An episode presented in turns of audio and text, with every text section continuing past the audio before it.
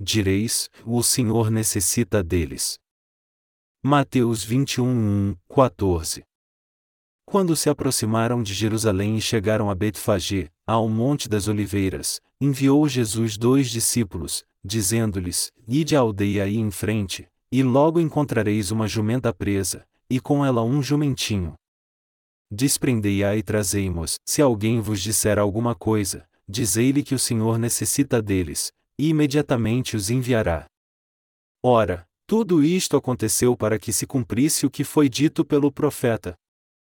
Dizei à filha de Sião: Olha, o teu rei aí te vem. Manso, e montado em jumento, em um jumentinho. Filho de animal de carga. Os discípulos foram e fizeram como Jesus lhes ordenara. Trouxeram a jumenta e o jumentinho, e sobre eles puseram as suas vestes e Jesus assentou-se sobre elas. E grande multidão estendeu as suas vestes pelo caminho, e outros cortavam ramos de árvores e os espalhavam pelo caminho. As multidões que iam adiante, e as que seguiam, clamavam: Hosana ao filho de Davi! Bendito que vem em nome do Senhor! Hosana nas alturas! E, entrando ele em Jerusalém, toda a cidade se alvoroçou, e perguntavam: Quem é este? E as multidões responderam: Este é Jesus, o profeta de Nazaré da Galileia. Entrou Jesus no templo, e expulsou a todos os que aí vendiam e compravam, e derrubou as mesas dos cambistas e as cadeiras dos que vendiam pombas. E disse-lhes: Está escrito: E a minha casa será chamada casa de oração, mas vós a tendes convertido em covil de ladrões. Vieram ter com ele, no templo, cegos e coxos, e ele os curou. Na passagem bíblica de hoje está escrito: quando se aproximaram de Jerusalém e chegaram a Betfagé, ao Monte das Oliveiras, enviou Jesus dois discípulos, dizendo-lhes: Ide à aldeia aí em frente, e logo encontrareis uma jumenta presa, e com ela um jumentinho. Desprendei-a e trazei-mos. Se alguém vos disser alguma coisa, dizei-lhe que o Senhor necessita deles, e imediatamente os enviará. Mateus 21, 1, 3. Esse texto descreve o evento que ocorreu quando Jesus foi até uma aldeia chamada Betfagé, antes de sua entrada em Jerusalém. Jesus disse aos discípulos: Nide a aldeia aí em frente, e logo encontrareis uma jumenta presa, e com ela um jumentinho. Desprendei-a e trazei-mos. Verdadeiramente nosso Senhor é o Mestre. Um dia, quando Jesus estava andando próximo ao mar da Galileia, ele viu Simão e seu irmão André, lançando uma rede ao mar, pois eram pescadores. Então Jesus disse a eles: Vinde após mim, e eu vos farei pescadores de homens. Eles imediatamente deixaram suas redes. E o seguiram. Marcos 1, 16, 18. Com essas simples palavras ditas por Jesus, Pedro e André começaram a segui-lo. Naquele tempo, Jesus disse aos discípulos: Vão até a aldeia chamada Betfagé, soltem uma jumenta presa e com ela um jumentinho, e os tragam para mim. Jesus disse para irem para a aldeia à frente deles e trazerem a jumenta e o seu filhote para ele. Os discípulos de Jesus eram pessoas de bom senso, então eles devem ter pensado: Oh, meu Deus, ele está nos dizendo para ir soltar a jumenta de alguém e trazê-la para ele sem pedir a permissão do dono? O que o dono vai dizer se formos pegos? O dono não vai dizer que somos ladrões? Se isso acontecer, o que faremos? Assim, eles perguntaram a Jesus: O que faremos se alguém disser algo? Então o Senhor disse: E digam que o Senhor necessita deles.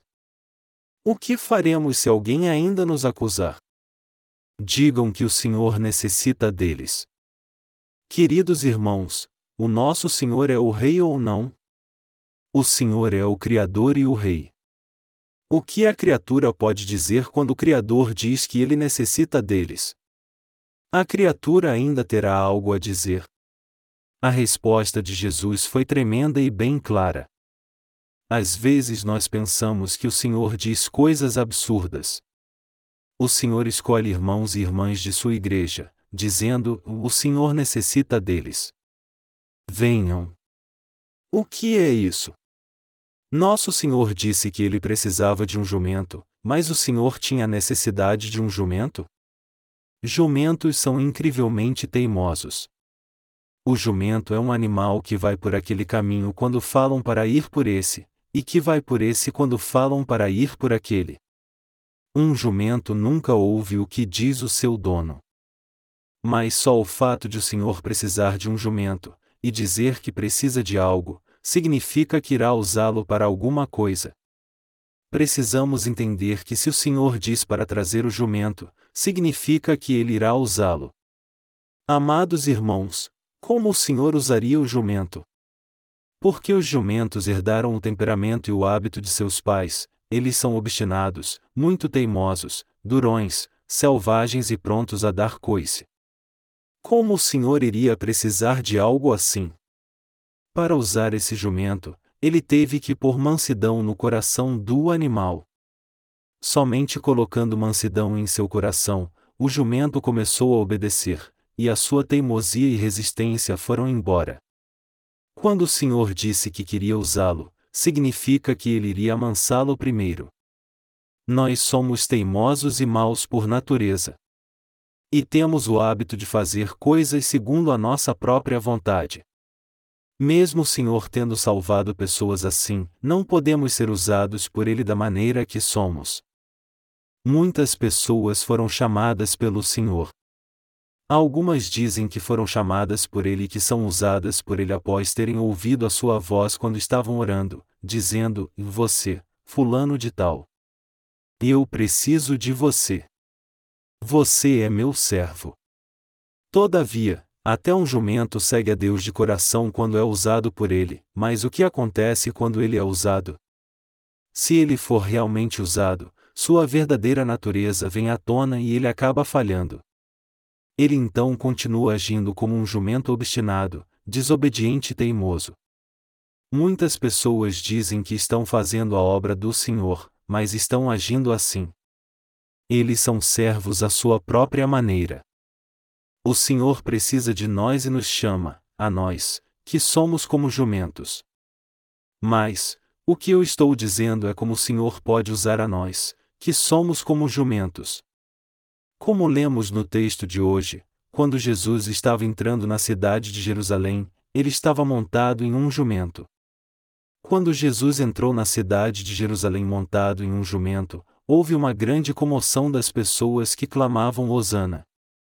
Naquele momento, você acha que o jumento ficou assustado ou não? Com aquele barulho tão alto da aclamação, o jumento poderia ter pulado para cima e para baixo, dando o coice de tanto susto. Você acha que Jesus poderia ter montado um jumento que pularia para cima e para baixo assim? Mesmo que ele tivesse montado a força, ele poderia ter caído e ter ido a um hospital.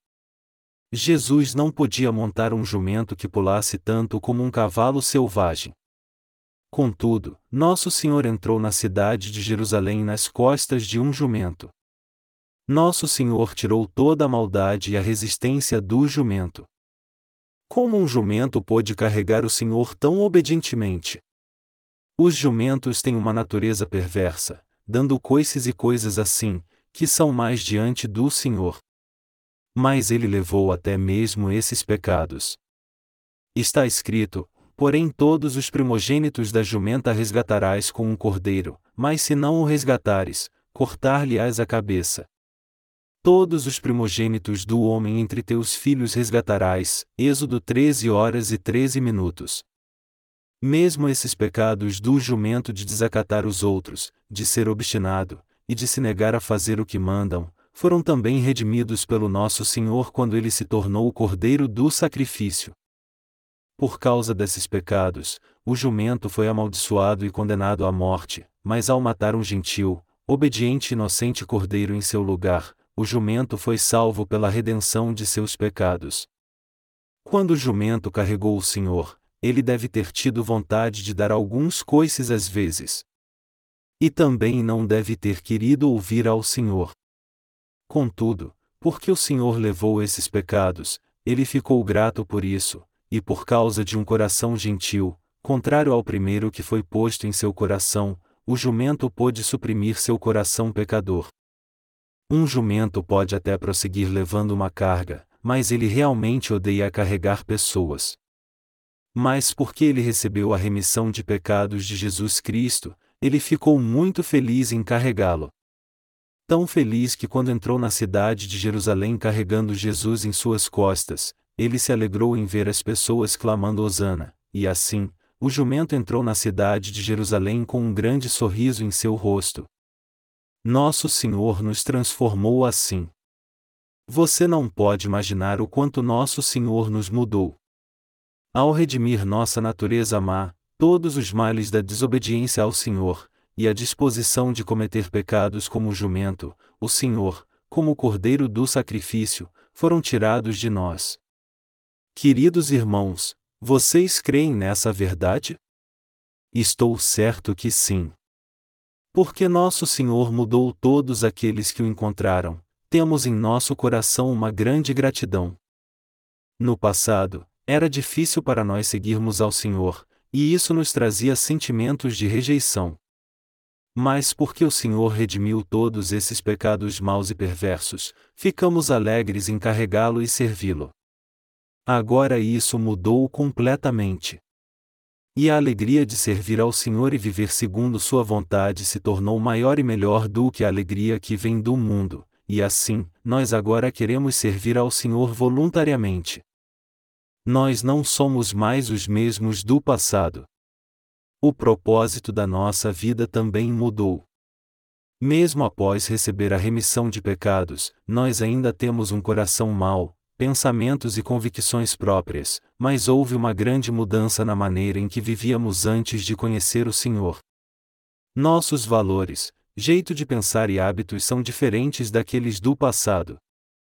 Sob todos os aspectos as coisas mudaram, e nós devemos jogar fora nossa maneira de ser do passado.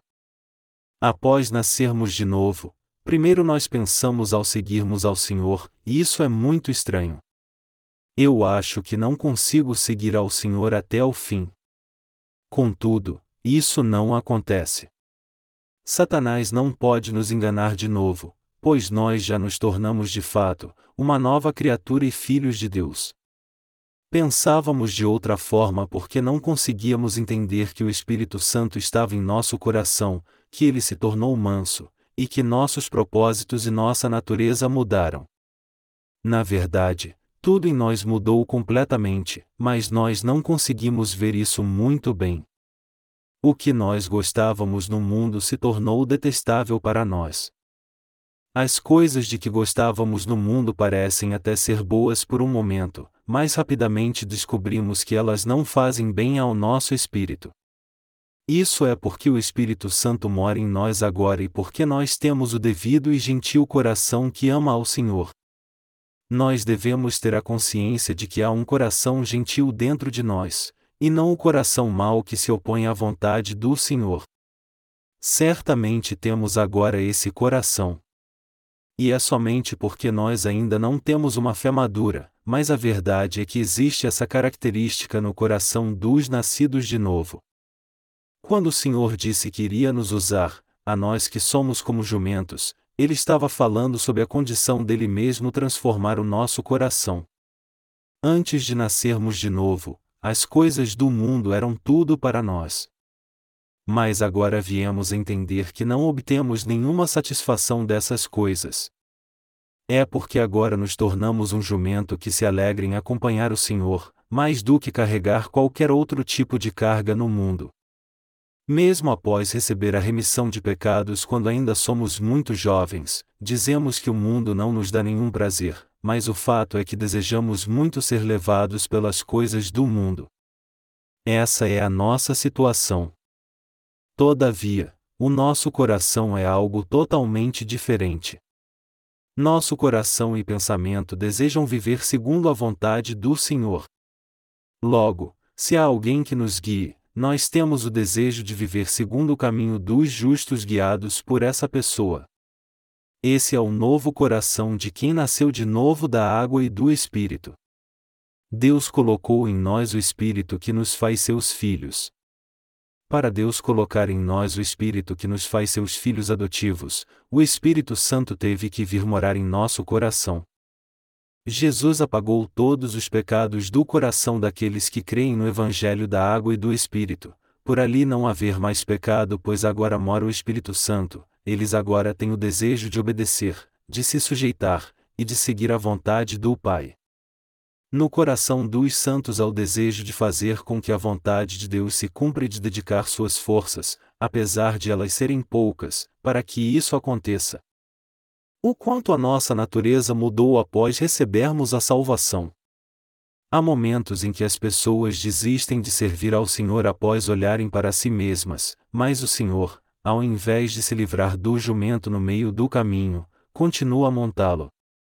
Apesar de ainda sermos imperfeitos, eu espero que você e eu possamos entender que o fato de nosso Senhor ter montado em um jumento, faça isso mudar. Há momentos em que nos desesperamos e queremos nos afastar do Senhor. E esse desejo é tão grande que quando algo vai mal, nós só queremos fugir e nos afastar de tudo. Mas ninguém da Igreja de Deus irá mandá-lo embora por causa da sua fraqueza.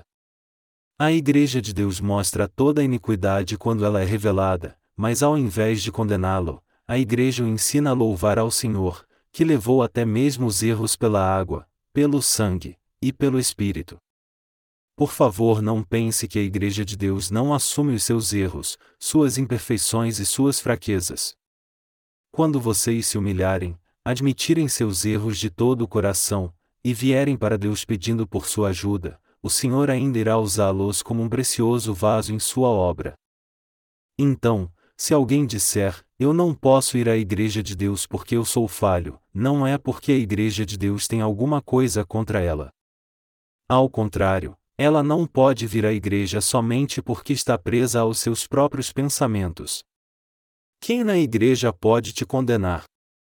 Jesus Cristo apagou todos os pecados do mundo pela água e pelo Espírito, assim como pode haver alguém que o condene? O próprio Jesus não condenou nem mesmo a mulher que foi pega em adultério, dizendo: E mulher, onde estão os teus acusadores? Ninguém te condenou? Nem eu te condeno. João 8, 10, 11. Por que ele disse isso? Ele fez isso porque ele levou todos os pecados do mundo, inclusive o pecado dela, ao ser batizado no Rio Jordão. Por favor, ratifique o fato de Jesus ter levado todos os pecados. Assim como Jesus lavou os pés de Pedro, quando você confirma mais uma vez que ele também levou os pecados que você irá cometer, seu espírito se restabelece e, com um novo coração, você servirá e acompanhará o Senhor. Ainda melhor. Isso é meditar no Evangelho a cada dia, e através dessa meditação, sua alma renasce novamente. Deus abandonará uma pessoa por causa da sua vontade carnal, fraqueza, maldade e corrupção? Não mesmo. Nosso Senhor disse que ele necessitava de um jumento. O Senhor nos usa a nós, que somos como um jumento. Quando você se acostumar com o Senhor, ele te usará facilmente como usa um jumento. Nós devemos ser gratos ao Senhor por ele ter mudado tudo em nós. Queridos irmãos, vocês mudaram muito mesmo, não é? Mudaram ou não mudaram? Sim, mudaram. Mesmo havendo muitas coisas que gostamos nesse mundo, certamente você entende que essas coisas não podem ser tudo para você, certo? Isso foi o que mudou. Isso não é algo maravilhoso? Os valores que mandavam em nós por muito tempo mudaram. O fato de o coração ter mudado é a prova de que nosso senso de valor mudou também. Quando alguém é admirado e respeitado no mundo por algo que fez ou foi, essa pessoa não recebeu a remissão de pecados, então a consideramos abaixo de nós. Não é porque não temos consideração por essa pessoa, pelo contrário, é porque ela ainda não recebeu a graça de Deus, que é justamente o que faz com que alguém seja perfeito. Ao contrário dessa pessoa, você e eu nos tornamos filhos perfeitos do Senhor. Eu dou graças ao Senhor que nos usa e nos mudou segundo a sua vontade. Eu vou ler o capítulo 21, versículo 5 no Evangelho de Mateus: Dizei à filha de Sião: E olha, o teu rei aí te vem, manso, e montado em jumento, em um jumentinho, filho de animal de carga. Queridos irmãos, como pode o nosso Senhor montar em um jumento? O fato é que um cavalo branco não combinaria com ele. Montar um anjo não combinaria com ele. Ele tem o poder de montar em uma nuvem como o rei macaco da lenda chinesa. E mesmo se montasse em uma carruagem puxada por mil alazões, não seria o suficiente para mostrar sua majestade. O senhor de bom grado montou nas costas de um jumento, que é menos que um cavalo levando uma carruagem, sem se importar de estar nas costas de um desobediente teimoso jumento. O Senhor é tão humilde que trabalha conosco que somos como jumentos. O Senhor é tão humilde e gentil. De outra forma, como o Senhor poderia estar trabalhando com seres humanos como nós? Considerando somente o fato de o Senhor precisar de nós, podemos compreender que ele é alguém muito humilde e cheio de benevolência. Diante do Senhor que é tão benevolente, eu gostaria que você deixasse o fardo pesado do seu coração e pedisse por sua ajuda. O peso no coração é mais pesado que o peso na carne. Um coração doente é mais difícil de curar do que a carne doente. A Bíblia diz: o espírito do homem o sustenta na enfermidade, mas ao espírito abatido quem o suportará? Provérbios 18 horas e 14 minutos. Esse é o meu desejo, que toda a doença do seu coração seja curada antes de tudo mais. Eu espero que seu coração se ilumine. Então, você dará graças ao Senhor que tirou todo o seu fardo, e que precisa de você. Vamos ler os versículos de 12 ao 14 da passagem bíblica de hoje. Entrou Jesus no templo, e expulsou a todos os que aí vendiam e compravam, e derrubou as mesas dos cambistas e as cadeiras dos que vendiam pombas.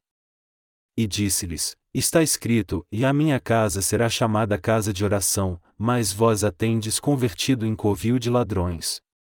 Vieram ter com ele, no templo, cegos e coxos, e ele os curou. Isso aconteceu após o Senhor ter entrado na cidade de Jerusalém, e isso mostra o que as pessoas que têm sido salvas farão na Igreja de Deus. Após ter entrado na cidade de Jerusalém, o Senhor expulsou todos os que compravam e vendiam coisas no templo. Como a Bíblia diz que ele fez isso, não podemos deixar de examinar cuidadosamente essa parte. É errado um nascido de novo ler a Bíblia com os olhos de quem duvida da veracidade da palavra, mas é correto fazer uso de olhos que buscam a verdade para entender a mensagem espiritual de certos trechos da palavra. O Senhor derrubou todas as bancas daqueles que estavam negociando no templo, e expulsou os que estavam ali comprando e vendendo animais para o sacrifício. Ao invés de só mandá-los embora, o Senhor derrubou as bancas dos negociantes e os assentos dos que vendiam pombas. Você não acha que o Senhor tinha um temperamento forte? Você pensa que o Senhor era somente alguém gentil e humilde? O Senhor não somente deixava as coisas erradas continuarem, mas ao invés disso, ele acabava com elas. Ao invés de dizer somente, vão embora. Não façam isso, ele saía do sério dizendo: E seu povo imundo. O que é isso? Ao ver alguém vendendo pombas em uma gaiola, o senhor levantou a gaiola inteira, que devia ser bonita, grande e pesada, e a atirou longe. Essa queda causou grande confusão. Vocês acham que as pombas saíram voando ou não? Todas voaram. Sem se importar se as pombas fugiriam com a quebra das gaiolas, o Senhor derrubou todas elas. No Evangelho de João, está escrito que o Senhor, ao fazer um chicote de cordas, expulsou os bois e as ovelhas trazidos para o templo para serem vendidos.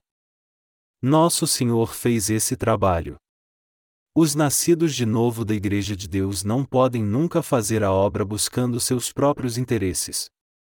Se alguém faz a obra para agradar outra pessoa, essa obra é em benefício próprio, ou se alguém vende ou compra coisas dentro da igreja, essa pessoa é destruída pelo Senhor. Alguns pregadores dizem: recebam fogo e recebam o Espírito Santo em cada reunião de avivamento, enquanto recebe como pagamento uma grande soma em dinheiro após essas reuniões. Esse tipo de comportamento é tão repugnante que eu não vou nem falar sobre eles. O que você acha que o Senhor vai fazer com essas pessoas? O Senhor não as deixará impunes. Ele aniquilará a todas. Para que essas coisas não aconteçam, a verdadeira Igreja de Deus não deve tolerá-las. Não podemos deixar uma pessoa que não nasceu de novo, fique atrás de um púlpito pregando a palavra só porque ela é bem conceituada no mundo, é eloquente, dedicada, e formada em um bom seminário.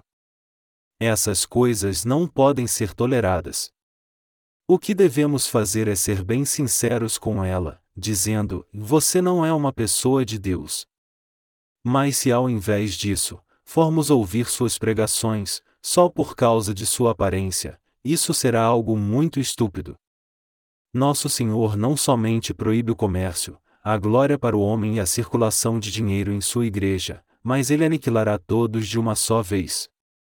Devemos entender claramente que o nosso Senhor não tolera essas coisas.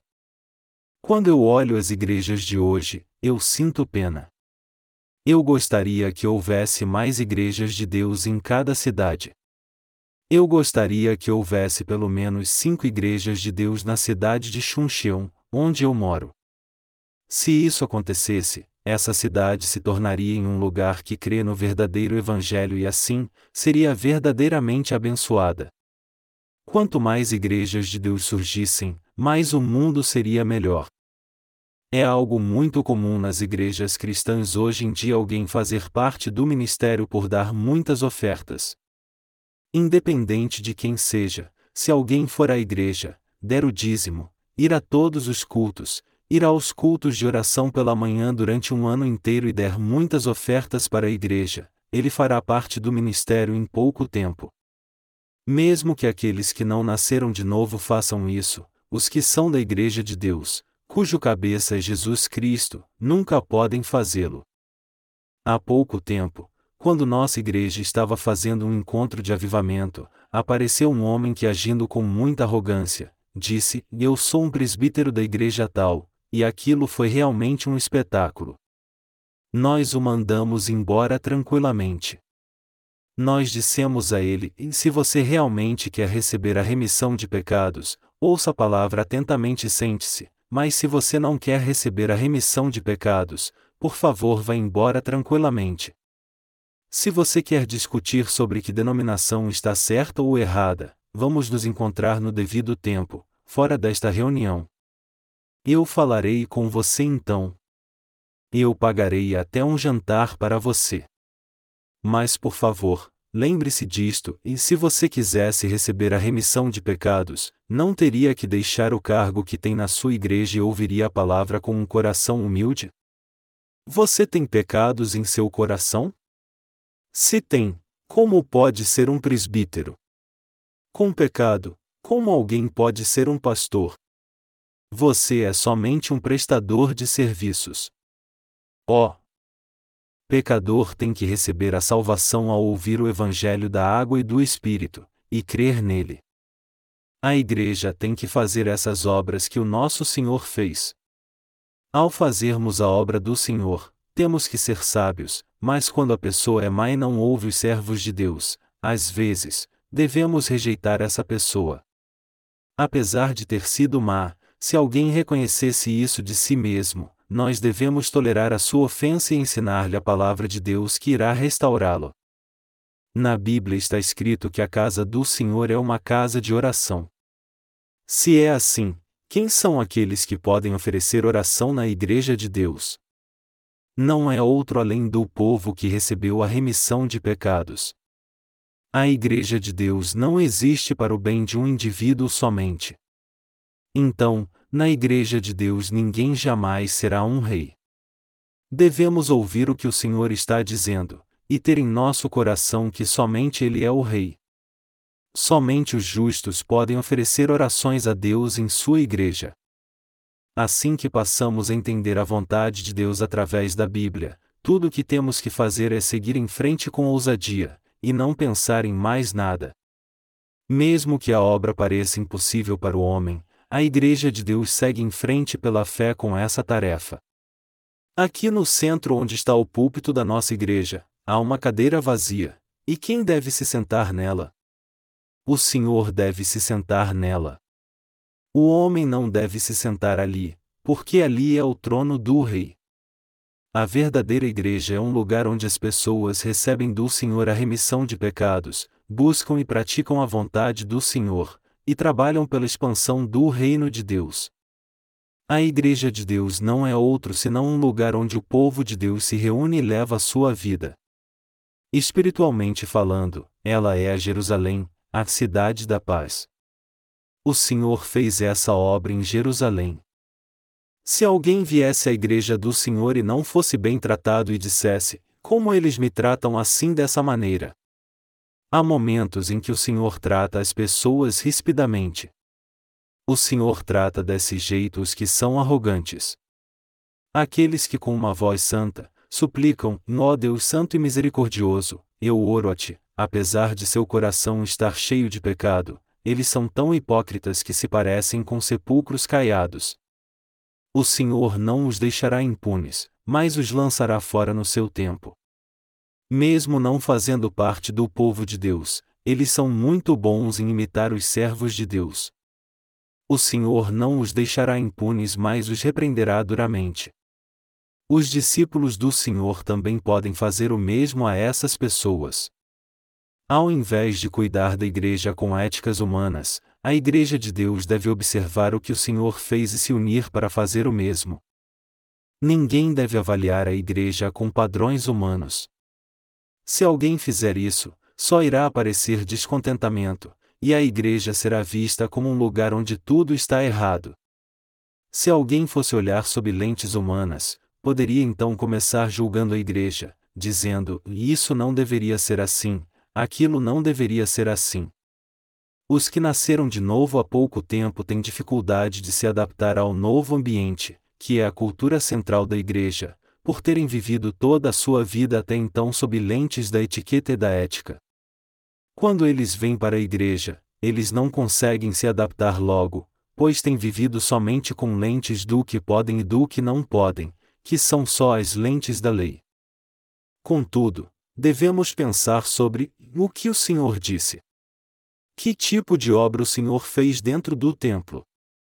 O Senhor tirou os maus, isto é, as pessoas que buscavam somente seus próprios interesses. Então, a Igreja de Deus também deve tirar o grupo das pessoas que buscam somente seus próprios interesses.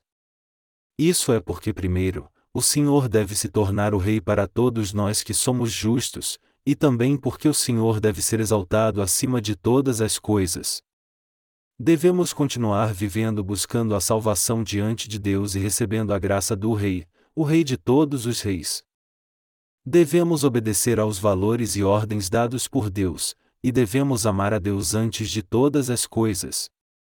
No Evangelho de Mateus, capítulo 23, está escrito: E ai de vós, escribas e fariseus, hipócritas!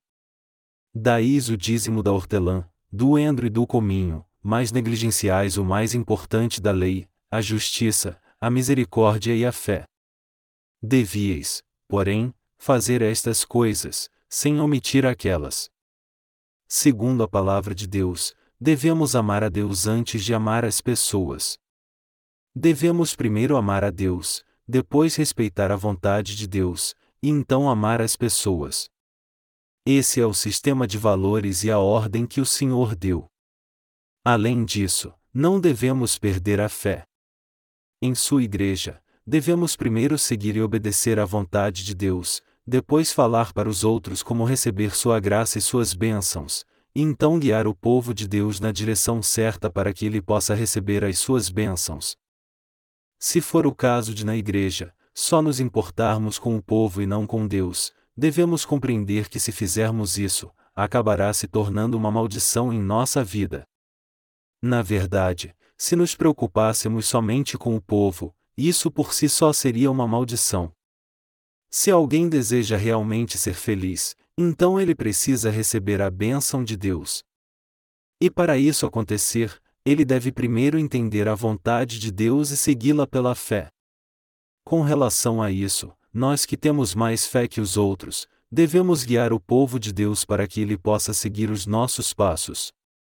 Para que os outros santos possam receber as bênçãos em seu coração, nós devemos orar a Deus e pedir as suas bênçãos para eles.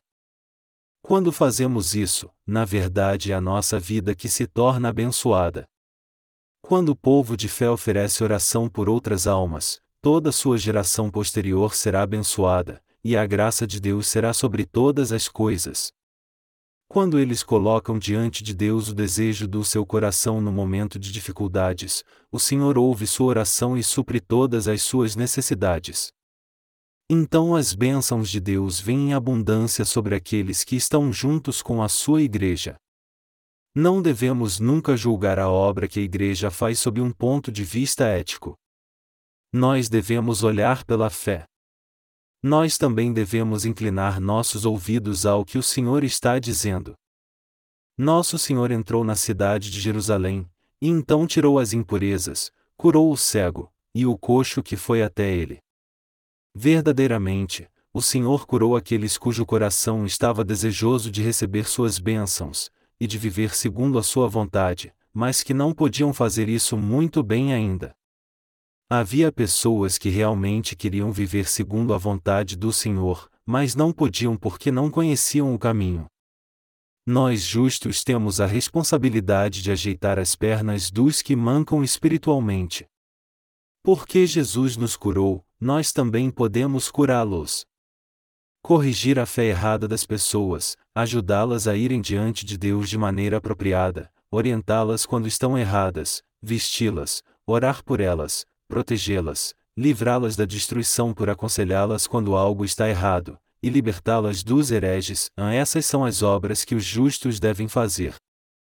Assim como Jesus curou o cego e o coxo, o Senhor pede a nós que somos como jumentos libertos de uma estaca, para continuarmos com essa obra. Está escrito: O Senhor necessita deles, mas de quem o Senhor necessita? Certamente ele disse que necessitava de nós. E também, que obras o Senhor faz? O Senhor purificou a falsa fé e o materialismo que havia dentro de templo de Jerusalém, e por outro lado, ele curou os doentes que estavam no templo, que foram o cego e o coxo. Por fazermos também a mesma obra, o Senhor apagou todos os pecados do nosso coração e nos fez perfeitos, para então Ele nos usar. Eu espero que você lembre que o Senhor nos usou para a obra de pregar esse Evangelho da água e do Espírito para aqueles que ainda não receberam a remissão de pecados, e que estão espiritualmente cegos e coxos, buscando a Deus e a verdade. Se pudermos ter isso sempre em mente enquanto seguimos ao Senhor, poderemos servir devidamente a Ele e marchar em frente pela fé. Eu estou certo que a obra e o poder, bem como as bênçãos de Deus, estarão sobre tudo aquilo que Deus confiou a nós.